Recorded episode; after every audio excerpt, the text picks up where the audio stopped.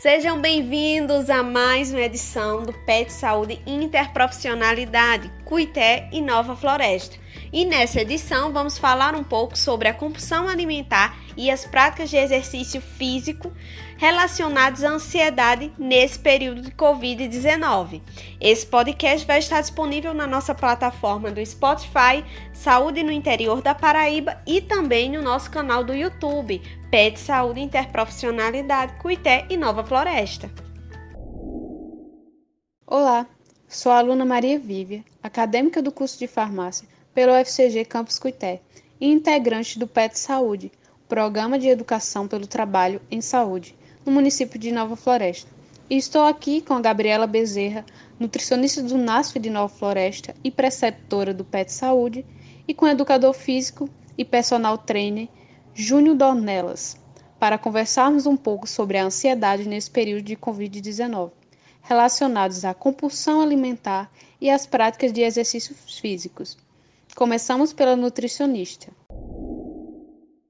Gabriela, levando em consideração o período de isolamento social e a ansiedade nesse cenário de Covid-19 na população e no mundo, quais seriam as possíveis orientações para evitar a compulsão alimentar? Bem, para tratar a compulsão alimentar, é importante comer nos horários certos, em intervalos regulares e sem pular nenhuma refeição, e evitar beliscar fora dos horários. Não fazer dietas muito restritivas ou sabotar a fome ao longo do dia. Ao contrário, priorize uma alimentação rica, equilibrada e saudável.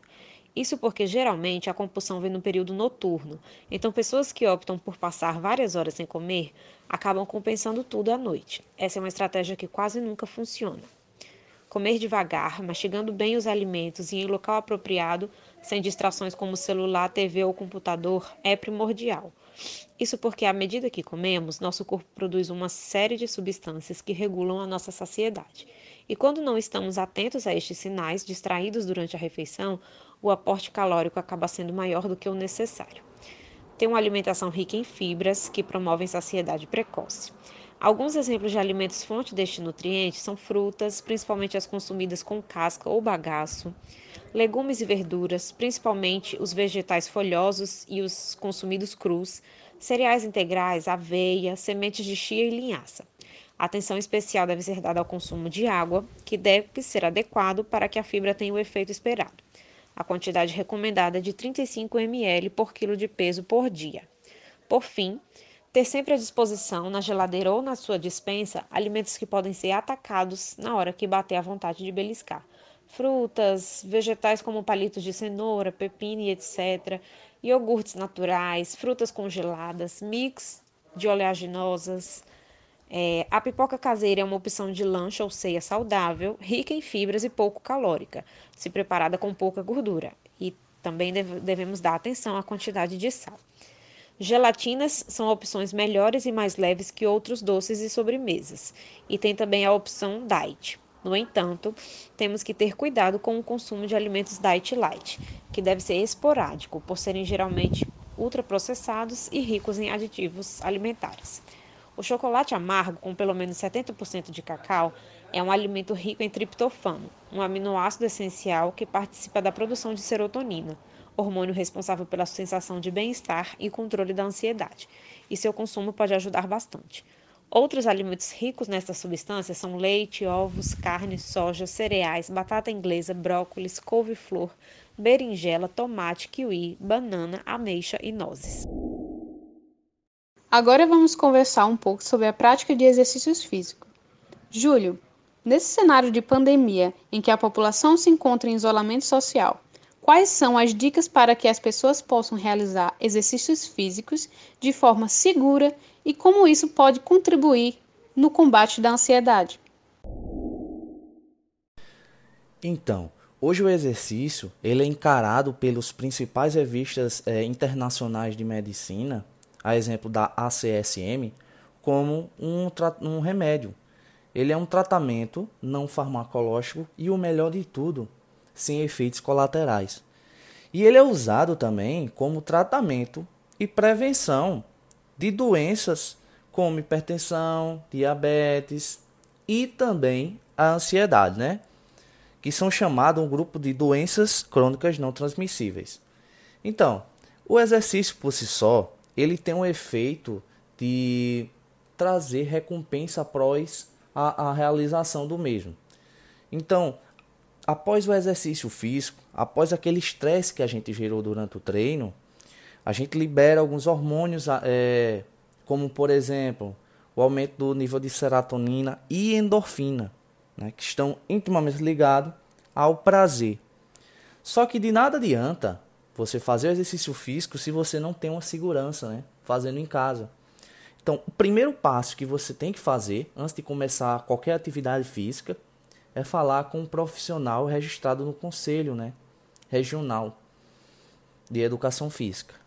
São chamados CREFs. Então, procurar um profissional formado e o melhor, você procurar desenvolver, treinar uma atividade que você tenha prazer, porque de nada adianta você fazer um exercício físico que você não se identifica. Então, é isso. Fazer o exercício de forma orientada e prazerosa, que com certeza a gente vai sim diminuir o nível de ansiedade nessa quarentena. Muito obrigada por terem aceitado o nosso convite e ter contribuído e enriquecido aqui essa entrevista, né, com várias orientações e ajudas para o combate dessa ansiedade nesse tempo de Covid-19.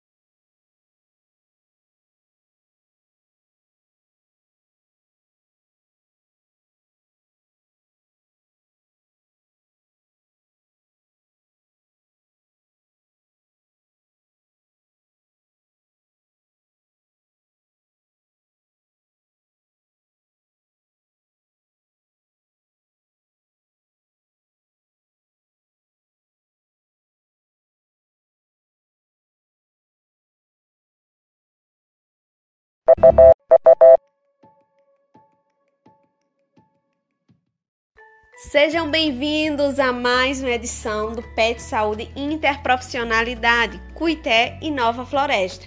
E nessa edição vamos falar um pouco sobre a compulsão alimentar e as práticas de exercício físico relacionados à ansiedade nesse período de Covid-19. Esse podcast vai estar disponível na nossa plataforma do Spotify, Saúde no Interior da Paraíba e também no nosso canal do YouTube, Pet Saúde Interprofissionalidade Cuité e Nova Floresta. Olá, sou a aluna Maria Vívia, acadêmica do curso de farmácia pelo UFCG Campus Cuité e integrante do PET Saúde, Programa de Educação pelo Trabalho em Saúde, no município de Nova Floresta. E estou aqui com a Gabriela Bezerra, nutricionista do NASF de Nova Floresta e preceptora do PET Saúde, e com o educador físico e personal trainer Júnior Dornelas, para conversarmos um pouco sobre a ansiedade nesse período de Covid-19, relacionados à compulsão alimentar e às práticas de exercícios físicos. Começamos pela nutricionista. Gabriela, Levando em consideração o período de isolamento social e a ansiedade nesse cenário de Covid-19 na população e no mundo, quais seriam as possíveis orientações para evitar a compulsão alimentar? Bem, para tratar a compulsão alimentar, é importante comer nos horários certos, em intervalos regulares e sem pular nenhuma refeição, e evitar beliscar fora dos horários. Não fazer dietas muito restritivas ou sabotar a fome ao longo do dia. Ao contrário, priorize uma alimentação rica, equilibrada e saudável. Isso porque geralmente a compulsão vem no período noturno, então pessoas que optam por passar várias horas sem comer acabam compensando tudo à noite. Essa é uma estratégia que quase nunca funciona. Comer devagar, mastigando bem os alimentos e em local apropriado, sem distrações como celular, TV ou computador, é primordial.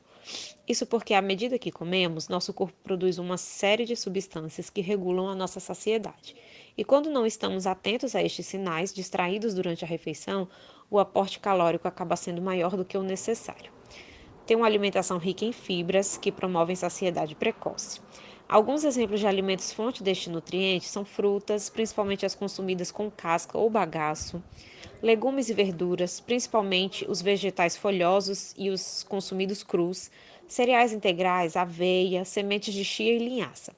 Atenção especial deve ser dada ao consumo de água, que deve ser adequado para que a fibra tenha o efeito esperado.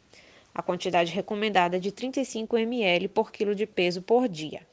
Por fim, ter sempre à disposição, na geladeira ou na sua dispensa, alimentos que podem ser atacados na hora que bater a vontade de beliscar. Frutas, vegetais como palitos de cenoura, pepino e etc. Iogurtes naturais, frutas congeladas, mix de oleaginosas. É, a pipoca caseira é uma opção de lanche ou ceia saudável, rica em fibras e pouco calórica, se preparada com pouca gordura. E também devemos dar atenção à quantidade de sal. Gelatinas são opções melhores e mais leves que outros doces e sobremesas, e tem também a opção diet. No entanto, temos que ter cuidado com o consumo de alimentos diet light, que deve ser esporádico, por serem geralmente ultraprocessados e ricos em aditivos alimentares. O chocolate amargo, com pelo menos 70% de cacau, é um alimento rico em triptofano, um aminoácido essencial que participa da produção de serotonina, hormônio responsável pela sensação de bem-estar e controle da ansiedade, e seu consumo pode ajudar bastante. Outros alimentos ricos nesta substância são leite, ovos, carne, soja, cereais, batata inglesa, brócolis, couve-flor, berinjela, tomate, kiwi, banana, ameixa e nozes. Agora vamos conversar um pouco sobre a prática de exercícios físicos. Júlio, nesse cenário de pandemia em que a população se encontra em isolamento social, Quais são as dicas para que as pessoas possam realizar exercícios físicos de forma segura e como isso pode contribuir no combate da ansiedade? Então, hoje o exercício ele é encarado pelos principais revistas é, internacionais de medicina, a exemplo da ACSM, como um, um remédio. Ele é um tratamento não farmacológico e o melhor de tudo, sem efeitos colaterais. E ele é usado também como tratamento e prevenção de doenças como hipertensão, diabetes e também a ansiedade, né? Que são chamados um grupo de doenças crônicas não transmissíveis. Então, o exercício por si só, ele tem um efeito de trazer recompensa após a, a realização do mesmo. Então, após o exercício físico, após aquele estresse que a gente gerou durante o treino, a gente libera alguns hormônios, é, como por exemplo o aumento do nível de serotonina e endorfina, né, que estão intimamente ligados ao prazer. Só que de nada adianta você fazer o exercício físico se você não tem uma segurança, né, fazendo em casa. Então, o primeiro passo que você tem que fazer antes de começar qualquer atividade física é falar com um profissional registrado no Conselho né, Regional de Educação Física. São chamados CREFs. Então, procurar um profissional formado e o melhor, você procurar desenvolver, treinar uma atividade que você tenha prazer. Porque de nada adianta você fazer um exercício físico que você não se identifica. Então, é isso. Fazer o exercício de forma orientada e prazerosa, que com certeza a gente vai sim diminuir o nível de ansiedade nessa quarentena. Muito obrigada por terem aceitado o nosso convite e ter contribuído e enriquecido aqui essa entrevista, né, com várias orientações e ajudas para o combate dessa ansiedade nesse tempo de Covid-19.